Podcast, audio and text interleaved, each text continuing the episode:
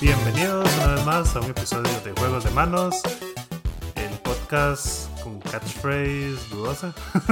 de, dudoso, de dudoso origen. Sí. Eh, como siempre, su anfitrión Henry y mi coanfitriona Jen. Hola, por cierto, ¿usted nunca ha leído los ingredientes de mortadela o de jamón o cualquier como producto procesado de esa naturaleza?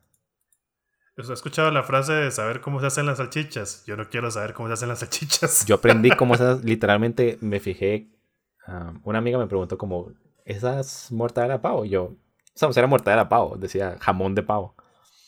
Y como ella me preguntó, entonces dije, yo dije, yo creo. Y me fijé en los ingredientes. y era pavo, pollo, cerdo, celulosa, restos de animal. Así como, me imagino que tiene gelatina, como huesos y cosas por el estilo, pero no especifican. Sí, sí. Tiene, digamos, no hay una sola. En el supermercado no encontramos una sola carne procesada que fuera 100% el animal que decía que era. Sí, sí, no me sorprende, digamos. Ajá, era así como tocineta de, de- de cerdo. Y uno como, ok, tiene que ser tocineta y tiene que ser de cerdo. Contiene pollo. Y es como, how? ¿En qué parte? Y aquí viene el, el- el comentario. Am, de cuando estamos hablando de la naturaleza dudosa del podcast. Ah, ok, ok. Ajá, lo cual nos lleva a la siguiente Mm. pregunta. Henry, ¿qué has estado jugando esta semana? Esta semana, bueno, esta semana, la semana pasada, digamos, esta No, semana he no. estado jugando. Hoy es lunes, ¿qué has estado jugando hoy mientras trabajaba? Hoy, hoy no he jugado nada en realidad. Y eso es todo por el día de hoy. Nos pueden encontrar en Twitter. gracias. No, bueno, la- esta semana, o al menos los días anteriores, he estado jugando mm, Hollow Knight, Ujú. pero aún no lo he terminado, así que eso lo voy a comentar otro día. Por ahora, lo, Sí, siempre con los teasers. ah, vio.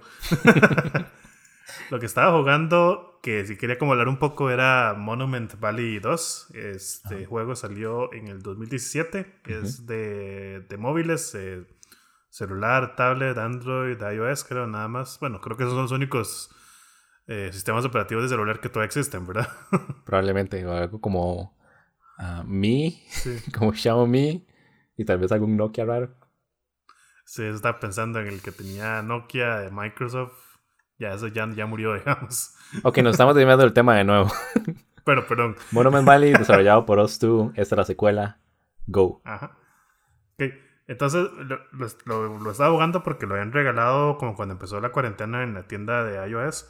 Ujú. Y yo nunca jugué el primer juego, aunque tenía como la idea de que el chiste de este juego es que son, son como puzzles visuales Basados en este, estas figuras geométricas imposibles. Es como muchos Entonces, juegos de perspectiva y como ah, también estética muy parecida a la de Escher hasta cierto punto. Ujú. Ujú. Entonces sí, empecé a jugarlo porque lo tenía ahí instalado y nunca lo he jugado. Y fue como, hey, vamos a empezarlo.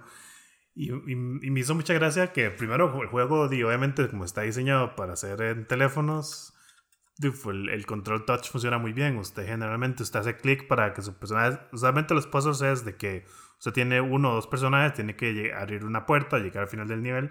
Ujú. Entonces usted, usted hace clic en el mapa donde quiere que ellos se muevan y aparte de eso hay como tuercas o, o botones, slides, digamos, que usted puede arrastrar para mover elementos en el mapa y crear el camino. Ujú. Entonces pasa eso, que, ok, como está el mapa cuando empieza, usted no ve ningún camino, ah, pero cuando usted gira una parte, eso toca otro elemento y de repente hay un camino que se crea por la ilusión óptica de que los dos colores son iguales y entonces el juego as- asume que es un camino, ¿verdad? O la, la vista de uno lo va a generar así. Sí. Entonces, lo que, digamos, el juego, como hablando del juego como tal, es entretenido, son, tiene pocos niveles, creo que eran 13 o 12 niveles en total, no son muy largos ni muy complicados. ¿Es tan corto? Sí, es bastante cortito. Uh, yo creo que juega como cuatro niveles de Monument Valley 2 y después lo dejé ahí de haber sabido. De hecho, yo hice eso, nada más puse como Bill Quick, era cuántos niveles son, porque si era un, como decir de Angry Birds, que tiene como 800 niveles, pues me iba a Exacto. dejar botado, ¿verdad? Ujú. Pero no, yo, ah, son poquitos niveles y voy a jugarlo todo, entonces sí, fue una tarde sentada, digamos, tal vez unas 2, 3 horas máximo. Y sí, el, juego es muy entretenido, es, tiene como una historia ahí mística que la verdad no entendí, Ujú. pero creo que el chiste es como ver las ilusiones ópticas del juego y eh, resolver los acertijos. Entonces sí es bastante vacilón. Pero lo que me, lo que me hace pensar es que si nos remontamos unos años cuando salió el Nintendo DS, que la innovación era que tenía esta segunda pantalla con controles touch, que usted usaba un lapicito, ¿verdad? Y, ah, bueno, sí. Sí. Yo estaba pensando en el Nintendo 3DS. Es como no ah, haces otra innovación en top de la pantalla táctil. Entonces me hace gracia que, que como los videojuegos en general se han mantenido sin innovación en el área de controles, ¿verdad?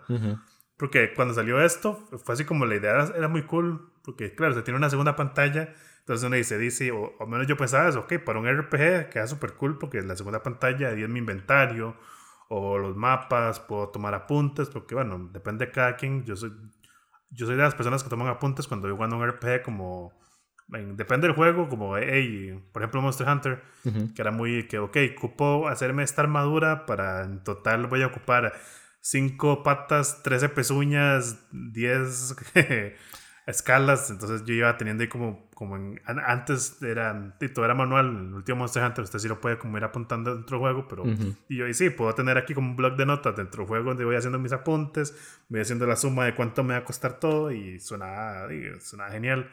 Y hubieron muchos juegos en el DS que sí aprovecharon eso, digamos, eh, este tweet, Tweety, The World Ends With You de, Square Enix, es un juego que usa súper bien el control touch porque usted controla dos personajes, uno en cada pantalla. El que está en la pantalla de arriba, la no touch, usted lo controla con el pad direccional y el personaje de abajo usted lo controla con el stylus. Entonces era una mecánica muy cool porque usted tenía que, de que tiene que estar viendo dos pantallas. Ajá los dos se controlan con formas distintas y había muchas, era como el mismo escenario compartido. Entonces usted con el personaje de abajo podía tirar un objeto al personaje de arriba y agarrar al personaje de arriba. Entonces era cuando, eh, para mí ese fue como el juego que de, de ese, que yo dije, hey, este método de controlar un juego realmente se puede aplicar a otros géneros. Pero ¿qué fue lo que pasó? De, WarioWare. Normal, ¿verdad? WarioWare. pero, no que WarioWare sea malo, pero el problema es que eso fue lo que más pegó. Entonces, claro, salieron un montón de juegos que eran minijuegos. Como, hey, ¿por qué no jugamos ajedrez con el stylus? O juguemos cartas, o tiremos chuchitos, o vaya aquí, o sople. y digamos que está bien, sí. pero, pero claro, no, no hubo una innovación como en, en los juegos, entre comillas, hardcore, ¿verdad? Después salió el, bueno, no sé si fue antes o fue después que salió el Wii, la verdad no me acuerdo. Pero con el Wii pasó lo mismo. O sea, ok, tenemos estos dos controles, eh, tienen diferentes botones, claro, y, pero además de esto tiene movimientos. Entonces, hey, genial, ¿verdad? También estoy jugando un juego de aventura, eh, un shooter, de apunto con el control, me muevo, puedo hacer movimientos rápidos como para hacer acciones. Y salió Resident 4, que para mí igual fue como uno de los mejores juegos que salieron en el Wii porque era muy intuitivo jugarlo. Ajá. Porque claro, está agarra el Wii, es una pistola, está aprieta el gatillo para disparar. Y si usted movía el control rápido, entonces él sacaba el cuchillo y, y hacía como el ataque de cerca. Si usted, un enemigo estaba como débil, usted usaba los dos, el Wii y el Nunchuck, como se hacía un movimiento para arriba con los dos y entonces hacía el agarre. Entonces el juego era súper intuitivo jugarlo. Entonces Pero claro, para un desarrollador era mucho más fácil de desarrollar nada más usar el Wii como un mouse. Sí. Que igual fue lo que pasó. Salieron muchos juegos, por ejemplo, Monster Hunter de Wii tenía la opción de jugar con el Nunchuck y el Wiimote, pero no tenía, creo, ninguna función extra. Entonces, de hecho, cuando el juego salió era como salió la versión como eh, especial que traía un control normal que está tachada en el Wiimote, ¿verdad? Sí. Entonces, y eso fue lo que sucedió. Hay algunos, los Zeldas, porque obviamente eran juegos de Nintendo, sí tenían su innovación usando los controles, pero la mayoría de la gente al final terminó yéndose al control clásico, ¿verdad? O, mapear el control de Play o de Xbox en, dentro del Wii de la mejor forma y dar una experiencia tradicional del juego yo creo que ese es el mayor problema que ha tenido la innovación. el ser multiplataforma. y también son cosas como las que usted dice. ahorita que usted está jugando Monument Valley y de repente como que está disfrutando un montón los controles del, uh, del touchscreen, que es una de las cosas muy difíciles para hacer, porque uno va a estar como tocando vidrio de lo más aburrido del mundo. sí. Pero uno de los juegos más populares de hace años, y me acuerdo que en esa época literalmente rebasó a Angry Bird en el Apple Store en el Apple App Store en esa época. Creo que ahora se llama distinto. Um, ya ni sé, pero sí. y es. ¿Cómo se me fue a olvidar en ese momento? Osmos. es Osmos.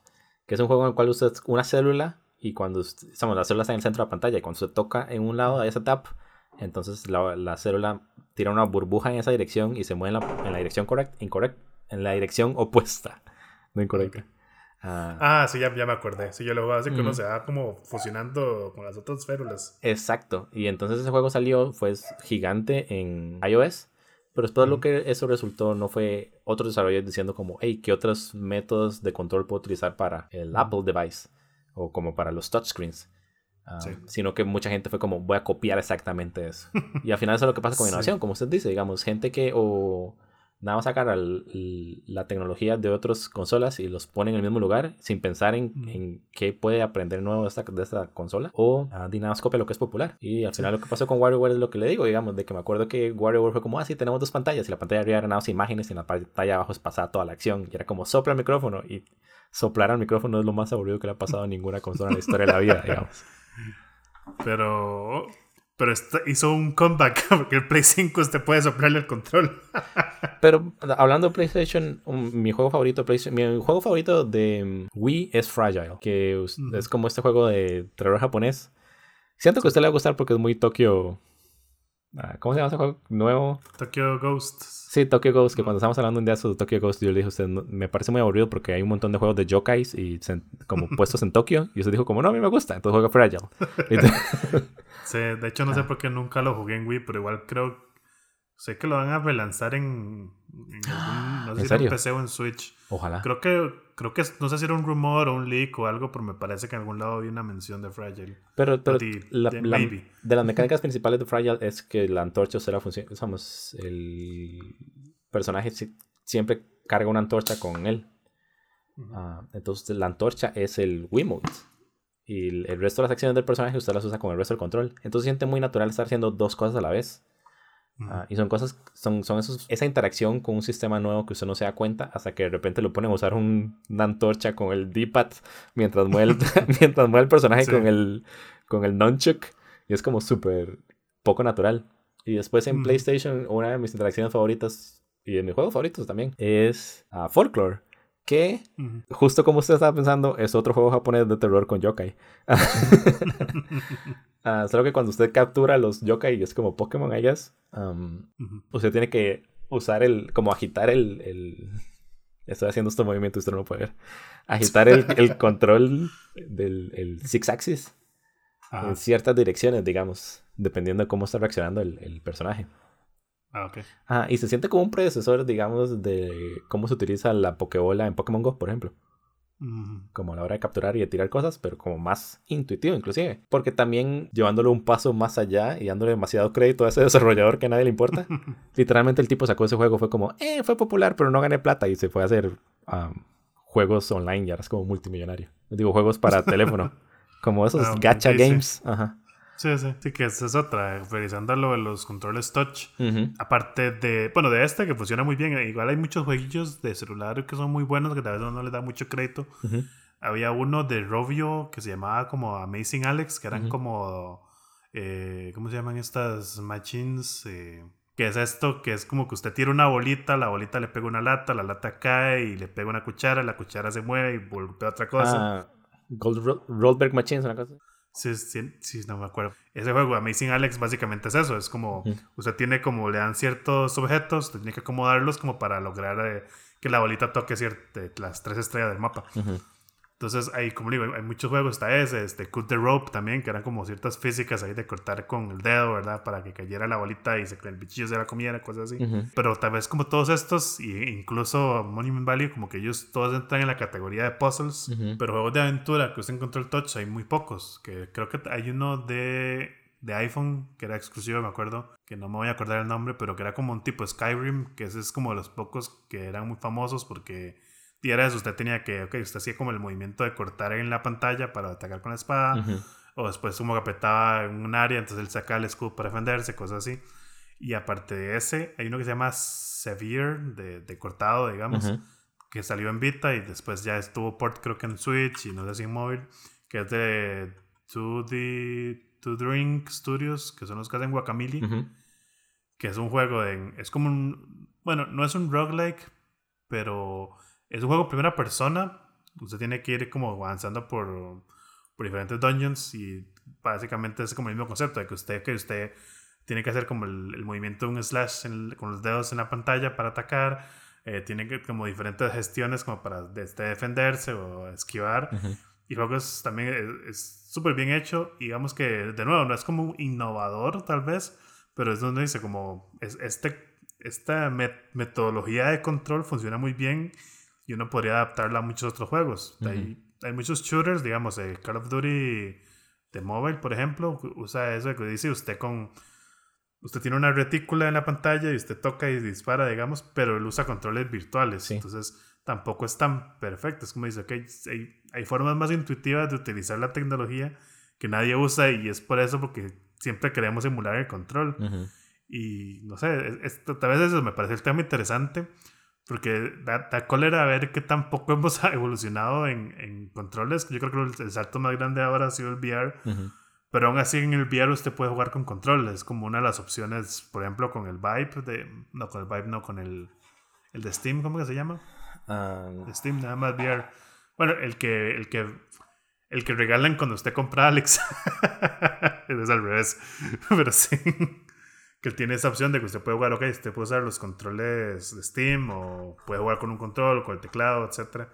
Y es como, qué lástima porque según tengo entendido los controles estos virtuales son geniales y funcionan súper bien, pero uno sabe que de lo mismo, ok, yo como desarrollador quiero hacer un juego para PlayStation VR y también portearlo para, para Steam y para Oculus, probablemente yo diga, hey, creo tres diferentes control schemes o hago que todos se jueguen con un control y me ahorro como todo el trabajo. Y obviamente no lo voy a culpar porque usted se va a complicar tanto la vida si puede hacer un solo trabajo que funcione por las tres, pero Sí, Ese mundo de esa competitividad en lugar de crear eh, innovación, creo que más bien la está matando. Sí, y, eso es lo que pasa, digamos, el, el, riesgo de no ganar mucho dinero versus el disfrute de innovar algo como programador. Es lo que literalmente mueve todo el, todo el sistema de consolas. Ah, por ejemplo, un montón de gente que amaba desarrollar juegos para, para el PlayStation Vita porque tenía como ese touchscreen detrás del touchscreen. sí. y, y, uno de esos juegos se me olvida el nombre, como Petronas Tinoco, algo por el estilo. es, como un reading game que usted está como manejando una fábrica, entonces como todo abstracto. Y son cosas que literalmente solo se puede jugar en, PlayStation Vita, porque la, pantalla ocupa estar detrás de la pantalla táctil. Ah, sí, sí. No me acuerdo cuál me acuerdo que juegos en los que usted hacía, donde usted tocaba atrás, el juego como que levantaba el velía de la tierra, digamos. Entonces era y hay, muy pocos juegos que aprovechan de eso el Vita, que de hecho Vita también quiche el Vita. ¿Cómo amo el Vita? Yo no, pero, pero es un buen ejemplo esto, digamos. Sí. De que, es que era una consola de más... Lo mismo, tenía pantalla touch frontal, de hecho Severe era de Vita. Pantalla frontal, tenía esa pantalla detrás, eh, tenía análogos, tenía triggers, o sea, era perfecta y, y ahí no pasó porque porque todo era muy caro, básicamente. Sí, y, y, es eso, digamos, un montón de desarrolladores que le encantaba desarrollar en Vita, pero no iban a ganar mucho dinero. Y después gente que le gustaba desarrollar, como hay, hay varios estudios que ahorita no me acuerdo, pero los voy a publicar en el Twitter de Juegos de Manos cuando me acuerde. Ah, que les gustaba como desarrollar como juegos más experimentales en el Nintendo DS. Y el Nintendo ah, DS siendo como esta mega consola que vendió 70 millones de copias. sí. Aún así no tenía espacio comercialmente hablando para esos juegos. Entonces terminaron creando los mismos juegos que todo el mundo. Y después terminaron pensando, di, si quiero hacer un JRPG común y corriente, ¿para que lo voy a poner en el Vita si, lo, si sabe mejor en el PlayStation? o para que lo voy a poner en el DS si se sabe mejor en el, PlayStation. Y, y eso es como el ritmo de las cosas. Entonces. Sí, es como funciona la industria. Ah, sin embargo, siento que ahorita tal vez como la industria de indie está lo suficientemente grande como para experimentar más con juegos.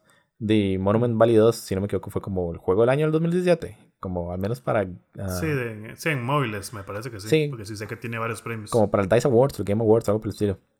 Y Monument Valley 1 fue, fue súper grande. Y la misma como función de perspectiva ahorita está... Bueno, después de eso o al mismo tiempo pasó en The Witness.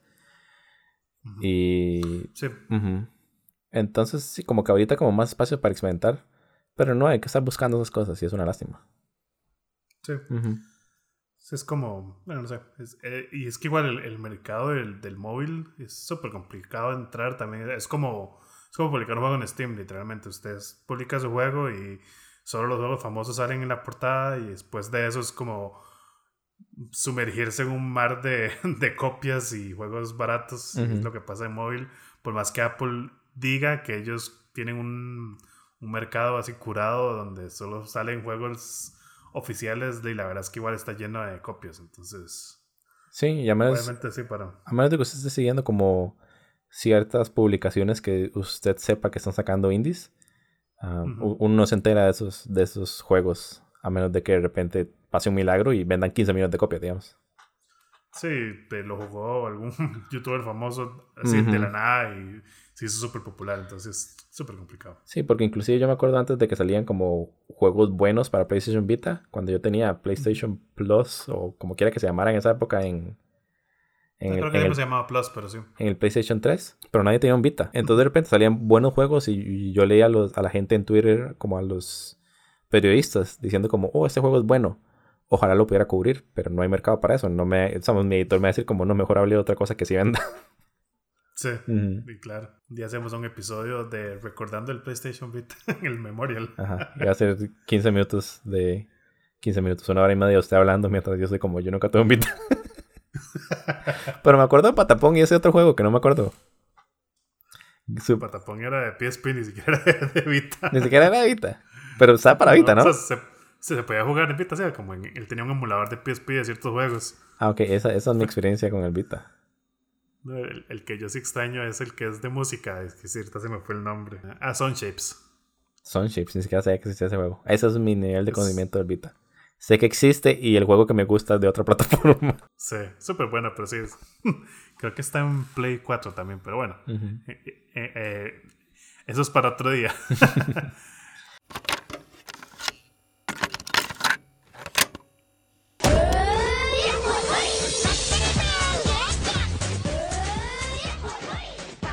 Este puso en nuestro guion privado que nadie sabe que teníamos. Oh no, los secretos Ah. están. Dice leak. sí. Un, un tema interesante, entonces le voy a dar el paso para que discuta su tema misterioso. Ah, ok, sí. am, mi tema misterioso. No sé por qué no lo leyó, porque bien pudo haber hecho como. Ok, esto es, Es que no es- esto es mi si- pie para entrar, pero lo hace yo. Ah, Es, que, es que no sé si, si el título en sí es spoiler o, o qué, entonces dije. No, literalmente lo voy a decir. Lo que escribí fue juegos alrededor de juegos. Y es cuando usted está jugando un juego y para jugar ese juego usted crea como su pequeño multiverso alrededor de él. Am, por ejemplo, entonces está jugando cuando se juega um, JRPGs, o al menos como en la única experiencia que me ha pasado fue cuando estaba sacando todos los endings de Chrono Trigger. Y en Final Fantasy XIV, que hace los quests son como, haga esto y esto y esto, y ya se me olvidó. Entonces como empezar a crear como diarios y empezar a planear mis misiones y cosas por el estilo. Que muchas veces cuando estoy jugando un juego paso mucho más tiempo alrededor del juego que cuando lo juego. Por ejemplo, ayer estaba jugando Death Stranding, sin hacer spoilers, Ajá. después de que uno cruza el lago. Sí, cuando llega al área grande, digámoslo así. Sí, hay el- después de cruzar el lago hay tres, tres o cuatro ciudades disponibles. Y si usted escoge las tres misiones al mismo tiempo, de repente tiene más peso del que puede cargar. Sí. Entonces fue como, di no, apaguemos el juego, lápiz y papel, hagamos cálculos. ¿Cuánto me dura? ¿Cuánto tardo caminando un kilómetro? Ok, hagamos una prueba. ¿Cuánto duro cargando un kilómetro con sobrepeso? Hagamos una prueba. Ok, ok, ok, entonces lo planeo y, y- y como todo eso. Ahorita, mm, antes cuando escribimos el guion, estaba pensando como qué es lo que he estado jugando esta última semana. Y realmente no estaba jugando nada que no hayamos cubierto ya en el, en el podcast Ujú.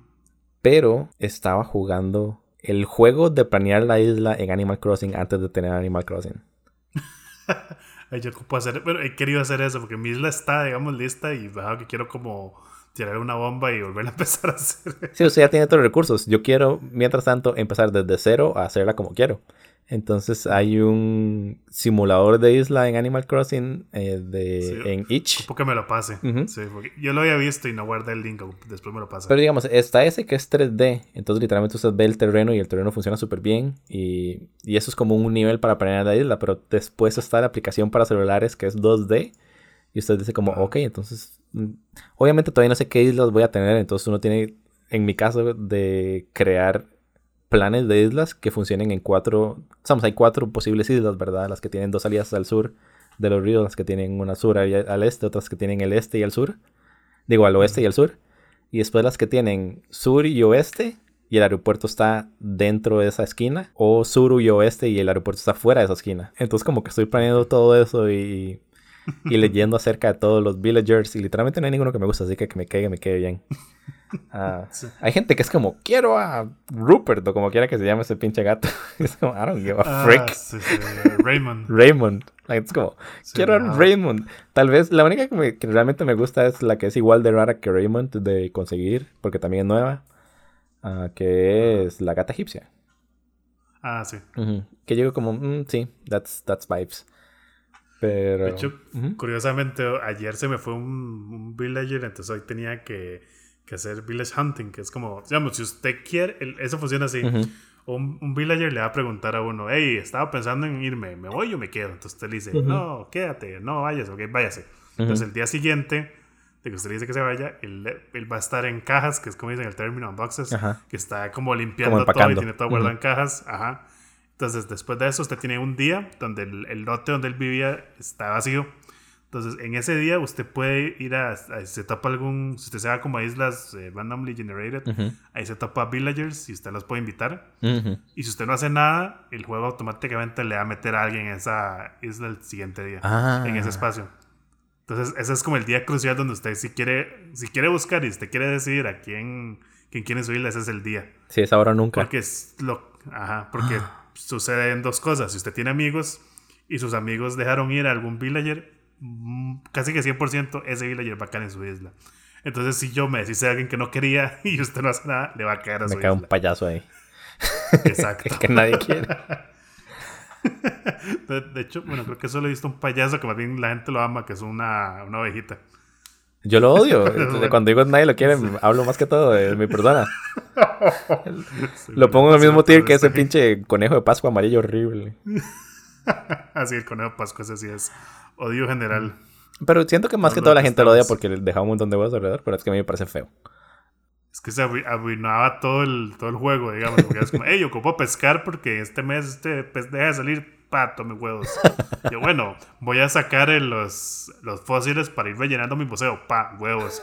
Yo, ok, voy a ir a botar en los, mover los árboles porque ocupo ramitas. Huevos. Entonces era así, todo eran huevos. Ok, quiero huevos. Pa, se fue. sí. Pero bueno, re- regresando al tema del original. No, no, pero es que, pero es que Que sí justo ese es el tema original de, de juegos alrededor de juegos, que es como hacer toda esa investigación. Y literalmente lo, lo único que hice toda esta semana fue jugar juegos alrededor de juegos. Estoy jugando Death Stranding y entonces habían ciertas misiones que tenía que decir como, di cuánto me alcanza esto, como... Porque también en Death Stranding se trata mucho como de construir caminos, cosas por el estilo, y no quiero empezar a eh, tener que regresarme un montón para empezar el, el pinche camino. Y siento aparte Sí. que me pusieron como el servidor más vacío del mundo. Porque como que una persona construyó otro segmento del camino y después no pasó nada durante tres días. Y es como, shit, ¿dónde está la gente? Ah, Eh, sí, eso no sé. En, en mi caso, como que yo, hay unos caminos que sí se crearon solos, digamos, obviamente, que me ayudaron mucho y después de eso fue como todo el mundo fue a jugar. Exacto. me tocó a mí hacer un montón de caminos. entonces si me va a tocar conseguir un montón de materiales, prefiero como, di, voy a planear cuál es el, el monto mínimo, que el peso mínimo que puedo llevar. Y entonces me pongo a ver, ok, si tengo, uno en el mapa puede ver cuántos materiales ocupa un, un, un nuevo segmento. Sí. Y, ok, si, hace, si esta es la cantidad de materiales y esta es la cantidad de materiales que tengo, ¿será que me alcanza para poner una torre y empezar a calcular mi ruta antes de irme? O mejor no, porque quién sabe cuántos, por, por lo general, cuántos materiales recibo cuando camino un kilómetro. Ok, entonces empiezo a hacer todos esos números, aparte tengo que llevar 15 kilos de documentos para esa entrega. Entonces, ¿qué pasa si dejo dos sillas, digo, dejo dos escaleras? Porque con suerte consigo otros, vamos, esos son... ah, 4 kilos extra de materiales que puedo llevar, que eso puede ser hasta 400 cerámica, digamos. Sí. Entonces, como todo ese juego alrededor de, de Death Stranding, Sí, de- ajá, de- en Minecraft me pasó lo mismo que yo dije como, en el servidor que tengo, dije como, hay una pareja, hay, hay, hay dos jugadores que yo no sabía que son novios. Ah, Entonces yo dije como, ¿sabes dónde me gustaría tener una cita un montón? En un acuario. Yo nunca he ido a un acuario. me parece súper romántico y como de Sakura Captors. Entonces les voy a construir un acuario. Ah, y fue como, ok, si el, si el si es del terreno que tengo, qué tan grande puede ser el acuario, qué tan factible es hacerlo tan grande o que lo hacer un poquito más pequeño, cuántos cubos ocupo, cuánto tiempo me va a llevar eso, porque nada, tengo como... Entonces en tres horas hice como el acuario más grande que podía hacer y me quedó perfecto, así como me queda un bloque y hay un bloque y lo puse y cero. Y fue como la inversión perfecta de mi tiempo. Eh, espero que les guste. Pero a mí me encantó. Ahora de repente los dos son como, tengo miedo al agua. Ah. Porque sí, yo como le decía, en, Monster Hunter hacía ese mismo tipo de, de juego dentro del juego, que es eso, crear un inventario, hacer, hacer, un inventario de todos los ítems que ocupo para dedicarme nada más a matar el bicho, digamos, pero no, eso que dice, no, para no tener que estarme devolviendo a la tienda, ver si ya tengo los ítems, no, ok, me devuelvo, sino como que nada más voy a hacer las cacerías, saco todo y después nada más voy y construyo todo lo que ocupo. Y me, me pasaba, bueno, tal vez como RPGs creo que es como más común, como ese, ese manejo de inventarios, pero igual en, en Animal Crossing, eh, que el, el chiste es que cada mes aparecen y desaparecen insectos y pescados y todo eso. Ese es como el trabajo al principio de mes, siempre es como, ok, ¿qué hay nuevo? ¿En dónde sale? Entonces, ¿a qué horas? ¿Cómo, igual, cómo, cómo optimizo para conectarme a las horas que ocupo donde machean mm, la mayor cantidad de insectos? Porque no todos tienen los mismos horarios. Entonces, digamos, si tengo uno que aparece de 9 de la mañana a 4 de la tarde, hay otro que aparece de 1 de la tarde a 8 de la noche, y hay otro que solo sale de 5, entonces yo, ok, sí, quiero, ocupo jugar entre las 5 y las 7, que es como la hora que me aparecen los 3 para tener más posibilidades de encontrar todos los insectos. sí, por ejemplo. O todos los pescados. Entonces sí, es, es... Nunca lo había visto de esa forma, pero la verdad es que sí, ese tipo de planeamiento que uno a veces hace en ciertos juegos, eso es igual de divertido que jugar el juego. Literal, y, y en especial juegos como Monster Hunter, cuando los items tienen peso adicional, que de repente, bueno, no sé si es Monster, sí, en Monster Hunter los items tienen peso adicional, ¿verdad? Como de repente usted se empieza a mover lento.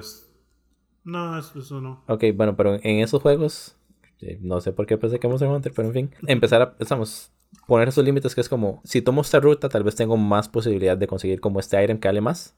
Pero ahorita no ocupo ese item que vale más porque ese item me va a atrasar cuando venga de vuelta y ocupo recoger tres uñas, digamos, de algún monstruo. Ah. De hecho, eso más pasa mucho en, Animal Crossing. Al menos en mi caso, que mi isla está llena de árboles frutales, que es eso, como que hoy es el día en que todos los árboles dejan frutas y quiero hacer la mínima cantidad de, de, como tener que devolverme la menor cantidad de veces a la tienda a vender y después ir a seguir recogiendo fruta. Entonces, es eso como voy a dejar estos ítems para que no me estorben porque el inventario es súper limitado. Entonces, sí, es hacer todo ese el cálculo mental, tal vez, para ver cómo, cómo hago la forma más óptima. Y eso me pasaba mucho en Death Stranding que digo, ok, voy a hacer un delivery hasta esta ciudad. Entonces quiero ver por cuáles ciudades puedo ir dejando paquetes como para tratar de hacer la mayor cantidad de deliveries en esta ruta que sea más óptimo para mí.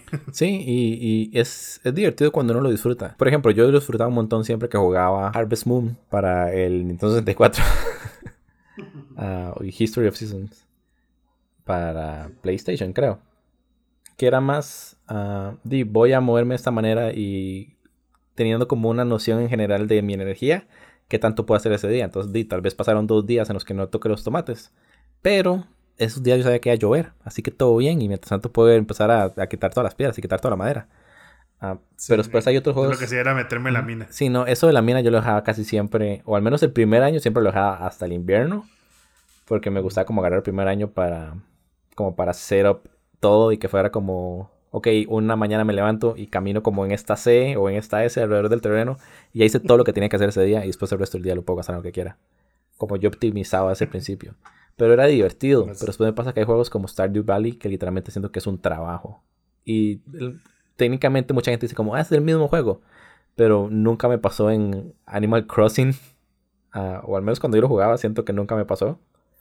No tengo memoria de ello de que de repente llegara al mayor y fue como, ah, usted no conoce a tres personas, game over. Y es como, wait, what? Como yo vine aquí a construir una granja. Sus tres personas no son mi problema, digamos. Qué vacilo. O sea, creo que entiendo su punto con Stardew, pero yo nunca lo vi de esa forma. Para mí, bueno, yo juego Stardew Valley de la misma forma que juego Harvest Moon. Pues usted optimizar, ok, primero voy a enfocarme en en hacer granjas, ya tengo que comprar animales, voy a comprar esto que me genera más plata. Igual el primer año en Stardew Valley creo que yo más que todo me dediqué a eso, a, a tener, eh, a, mejorar la granja y a casarme con una muchacha. Y ya, Prioridades. digamos, sí, exacto. Y digamos, como está el, en Stardew Valley, a diferencia de Harvest Moon, para los que no lo han jugado, uno tiene, hay como un quest de que usted tiene como que construir una salón comunal. Entonces, para reconstruirlo, tiene como que dejar ciertas. Hay como unos espíritus del bosque que le piden a usted cosas, como le pueden pedir ahí una fruta en estado perfecto, una, una leche perfecta, o un pescado que solo sale ciertos meses, cosas así. Entonces, eso, eso yo, lo, yo lo iba haciendo, pero como si me, si me salía algún ítem, lo iba a entregar pero no lo hacía como pensando, hey, este mes tengo que sacar estos ítems y no me voy a morir. Sí, es, y, y, es eso, digamos, en Stardew como que los tres sistemas van corriendo al mismo tiempo. En Harvest Moon siempre sí. como festivales y ayudar a otras tiendas y cosas por el estilo. Pero eran como sistemas opcionales. Entonces yo lo disfruto un montón estos juegos alrededor de juegos. Y obviamente no hay como una manera correcta de jugarlo. Y no es como que yo lo juego bien o se lo juega mal. Um, pero el hecho de, de, de, que hayan juegos en los que yo literalmente puedo decir como, me voy a concentrar, estamos ahorita me voy a concentrar en hacer esto en específico. Como me voy a construir, hacer, construir un acuario o nada, voy a hacer esas tres misiones de, de uh, Death Stranding. Y quiero como optimizarlas, como nada más porque me trae dicha. Y no tanto porque sí. en Stardew Valley muchas veces siente que es como, ok, quiero optimizar la granja alrededor del hecho que tengo que empezar a cuidar del, del salón comunal alrededor del hecho que me pidieron como estos ingredientes en específico porque si no el festival de este fin de semana no va a pasar y es como ¿entiende? de que me van a echar del pueblo en, en Stardew Valley en todos los demás juegos que he mencionado usted le puede poner pausa al juego puede apagar el juego y hacer su plan y después regresar y aplicarlo y en Stardew Valley usted le puede poner pausa al juego hacer su plan de la granja perfecta y después regresar y perder el juego y esos son como los estrés que me causan digamos pero, pero en general ese ha sido mi juego del, del, de la semana. Nada más em, iniciar el juego, ver qué es lo, qué es, cuáles son mis tres pendientes, apagar el juego y meterme a la Wikipedia. Y es como, ok, ¿cuánto duran las botas nivel número 2 que tengo? más las botas que le robé a este tipo por equivocación. Eso me pasó. Uh -huh. Es como que, hey, ocupo que vaya a recoger este paquete aquí. Yo, ok. Yo, mmm, botas. Mmm, mis botas están hechas leñas. Matanga. Sí, sin, sin hacer mucho spoiler, ayer me pasó de que entré a un, como estos campamentos de los malos. Ajá. Uh, y literalmente el primer tipo que estaba ahí me descubrió. En mi intento de huir, mis botas se rompieron. Entonces, como ah. está corriendo lento, un, un, camión de ellos me atropelló. El, el tipo se bajó del, del, del, carro para atacarme, pero yo empecé a estripar la tecla para recoger todas las maletas. Y sin querer estripé la uh -huh. tecla para montarme en el camión. Y tenía un camión de repente con todo mi equipaje adentro, digamos. uno, uno, no puede planificar alrededor de eso, pero fue como algo muy, no. muy gracioso que, que, sucedió. Sí, a veces pasa. Esos estas misiones, bueno, misiones no como cuando no se topa a estos tipos malos, es como, mm. como, como opción uno, voy a ir sigiloso a, a, hacer mi objetivo y salir sin que me vean, y es como realidad, todo el mundo lo vio, terminaron todos sí. tirados en el piso. Sí. Y es como, bueno, eh, ya que están inconscientes, espero que no les moleste que me lleve algunos souvenirs, digamos. Uh, Sí, supongo. Esto sí lo tenemos que expandir en el, en el episodio de Death Stranding. Sí. Pero en mi servidor sí, sí, me gusta mucho que hay dos cosas que están pasando. Una, hay un montón de caminos, así como aparece como un óvalo en el mapa donde están los malos. Y los caminos van así como por el borde del mapa. como la línea de puentes construyendo alrededor de ríos.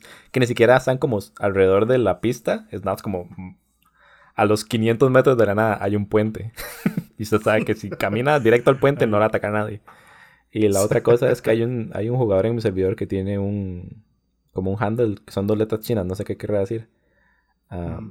Pero él siempre va, hace las misiones, agarra los items y los pone en el locker compartido. Ah, Entonces, okay. cada que hay misiones con acerca de vaya al, al, territorio de los malos y agarre este, este, no sé, este servidor que se robaron o cualquier pieza. Uh, usted se mete al locker compartido y ahí está. Y nada más la agarra y la. Okay. Sí, es un mayor toque con el estrés de Death Stranding, que es, debería llamarse Stress Stranding. I don't know. Lo intenté. Um, aparte de eso, usted me dijo que estaba jugando Helltaker. Sí, ese juego me encantó. Y les tengo una excelente noticia, es gratis. mm. eh. Todos los juegos gratis que usted ha jugado todavía están en mi backlog, I'm sorry. sí, no, no. No, pero este fue. Eso es como esos juegos o, o, esas cosas que uno descubre en Twitter, como las formas más bizarras. Porque es básicamente un, un, un amigo que tengo, uh -huh. pues él, él me tuitea mucho como sí, ilustraciones de artistas en Twitter. Entonces como que empecé a ver ese trend que gente posteaba como unas tipo demonias o diablas y, se veía chistoso los diseños de personaje. Y yo fue como, bueno, hacer algún anime o alguna serie animada, un cartoon, lo que sea, ¿verdad? Y lo dejé ahí. Y seguía viendo y después, eh, no sé, entraba en Instagram y alguien publicado un fanart también. Y yo como, bueno, ya, ocupo saber qué es esto. y ya, güey. Y, y, claro, vamos a Google, decimos que okay, Helltaker. Y resultó que era un juego. Yo no, jamás en mi vida pensé que iba a ser un juego. Y yo, bueno, probablemente sea alguna especie de novela visual. Ya que todo el mundo está publicando a las muchachas. Y es un juego de puzzles demasiado gracioso porque básicamente Helltaker es como su personaje. Es un chavalo que anda como con saco de vestir eh, blanco, pantalón blanco y camisa roja. De botones y gafas oscuras. es como, usted es Helltaker. Un día se despertó y, y decidió que, iba a ser un harem de, de, anime girls. de demonias. sí. Entonces se fue al infierno a, a construir su harem. Y, ahí empieza el juego. Y es como, ok, sí, ¿verdad? E, e, es un, es un objetivo que puedo Relatable, me puedo identificar con. Sí, fijo. Todos hemos vivido ese momento en nuestros días cuando decidimos tener un harem. Sí. De demonios, era muy importante. Ah, bueno, sí, en, específico. sí. Y mecánicamente el juego es súper chistoso porque es, es, como. Son puzzles. Entonces, digamos, es como una. no sé cómo se llama este género digamos, eh, Siren o Chocobo's Dungeon, donde cada vez que usted se mueve un espacio en una cuadrícula, los enemigos se mueven, digámoslo de esa forma. Pero bueno, no, creo que es una mala, un mal ejemplo, voy a volverme. Es, usted tiene un, el juego es un, usted está en una cuadrícula, usted tiene una cantidad de espacios que se puede mover antes de que se muera. Y el chiste es llegar a donde está la, la muñequita, la demonia en el mapa. Entonces, digamos, usted dice cada movimiento que usted hace va a consumir un, un, punto, digamos, de estamina. Aparte de eso, hay, hay como hay obstáculos, digamos, hay unas piedras que usted las puede empujar. Empujar una piedra también consume un, una estamina y usted no se mueve de su posición. Entonces, digamos que si usted está como arrastrando una piedra por el mapa, eso va a costar el doble. Hay ciertos tiles que le hacen daño, entonces cada año le reduce uno la estamina. Eh, y hay como ciertos niveles, le, usted ocupa encontrar una llave para abrir la puerta de la que está detrás del personaje. Entonces, no simplemente encontrar el path más rápido para donde está la persona, sino encontrar la forma de encontrar el objeto y después llegar a donde está la persona. Entonces, como un juego de turnos donde me imagino que la estamina también funciona como la vida, digamos. Si se queda sin estamina, técnicamente se muere si no ha completado el nivel. Sí, correcto. Sí, es, no es tanto por turnos, es más como enfocado en la estamina. Ok. Entonces, sí es como. Es vacilón por eso, porque digamos, usted puede tomarse su tiempo, no tiene, si usted no se mueve, su estamina no baja, entonces usted puede analizar qué está haciendo. Pero sí se pone complicadillo. Son pocos niveles, igual es algo que se. Creo que lo terminé 100% en en dos horas, hora y media. Porque, digo, es un juego Flash. Dice, ok, no, tampoco le voy a invertir mucho tiempo en regalar un juego. Bueno, no Flash, eso, es un mal término, pero es un juego corto, gratis. Sí, pero es, lo más indie. Sí, exacto, es como probablemente. De hecho, el, juego, a lo que, lo que leí, eh, lo creó Lucas Piscors, disculpen si pronuncié mal el nombre en Twitter se va por Van Ripper y sí, es una sola persona que creó el arte, la música, programó el juego y te tomó como un año, según leí. Entonces, sí, es como curioso. Pero sí, el, el, chiste del juego es que, de que la historia es súper tonta, los puzzles son muy buenos, la música es bastante buena. Creo que tiene como tres o cuatro tracks distintos, pero son súper catchy, pegajosos. Y cada vez que usted como que se topa una de las, de las waifus, eh, siempre le hacen como alguna pregunta. Es como creo que la primera es como toda sádica, romántica. no, es un dere, eso tiene otro nombre. Pero bueno, es como ese estereotipo, ¿verdad? Ajá. Entonces ella le hace una pregunta como que, ok, eh, ¿usted quiere que yo esa parte de su harem? ¿Usted me quiere o algo así? Usted es como, sí, sí la quieres, como, ah, no. Entonces como que tiene un sentido ahí retorcido del amor y bien lo mata usted donde usted le dice que sí. Entonces siempre tiene como ese, como que al final no tiene que responder una pregunta y depende, de, si usted la falla, digamos, tiene que hacer el nivel, pero digamos como usted ya sabe cómo hacerlo, ¿verdad? No es como una pérdida muy grande. Y aparte de eso tiene como varios, entre comillas, finales relacionados como con ciertos personajes de los que usted topa, el del harem. Y hay un final, tienes un final escondido. O sea, a pesar de que juegos muy cortos, tiene como varios secretos ahí, vacilones. Y, y, y los, los diseños de personajes son como muy, muy agradables. Me imagino que eso es por lo mismo que la gente le ha hecho mucha gracia. Que por todas las demonios que usted agrega, creo que son unas 6 o 7 al final. Todos tienen un diseño muy vacilón, los personajes son súper agradables. Tiene como un texto muy gracioso. Y es, sí, es, es, es, es como, como un juego que esa, igual esa es mi recomendación porque el como digo, el juego es gratis, está en Steam, nada busquen ahí Taker y se pasa rápido y es, es gracioso como que si usted, usted le dan ganas como de, de, ver qué más pasaría en este universo porque suena muy interesante, pero por la misma naturaleza del juego no se sabe mucho, pero Me, me, gustó, me gustó bastante y quería como comentarle rápido. Vacilón, porque cuando, cuando estaba hablando me recuerda cuando, cuando la gente empezaba a hablar de, ¿cómo se llama ese Indie Darling que es blanco y negro? Y rojo. Con negro y rojo. Que tiene una, una cabra madre. Hay una cabra. Que, y ahí está Flowey. Ah, Undertale. Undertale, sí. Me, me, me yo tampoco jugaba Undertale. Y eso es como importante para entender por qué me suena parecido. Porque al principio cuando la gente habla de Undertale era como, ah, sí, este juego que es super cute, y este juego que lo hizo todo una misma persona, y este juego que, que es como súper interesante y tiene como más profundidad de la que aparece al principio. Ajá. Entonces, di con suerte. Bueno, me imagino que, este, que este nivel también a este punto ya hace como lo suficientemente grande para que se lo haya notado por todas las redes sociales. Sí, sí, o tal vez es como todo, ¿verdad? Es, mi, mi, burbuja social, digamos, pero sí. Sí. Sí, sí, De hecho, el juego salió hace poco, salió en, mayo de este año, entonces es bastante nuevo y, y sí, ya, ya generó mucha popularidad. Gracioso es que es, el juego es gratis. Hay un, como un DLC, digamos, que usted puede comprar que incluye creo que no me acuerdo si era la música o si eran artes y tiene una receta de pancakes que eso tiene que ver algo con el juego pero es spoiler así que no les voy a decir por qué.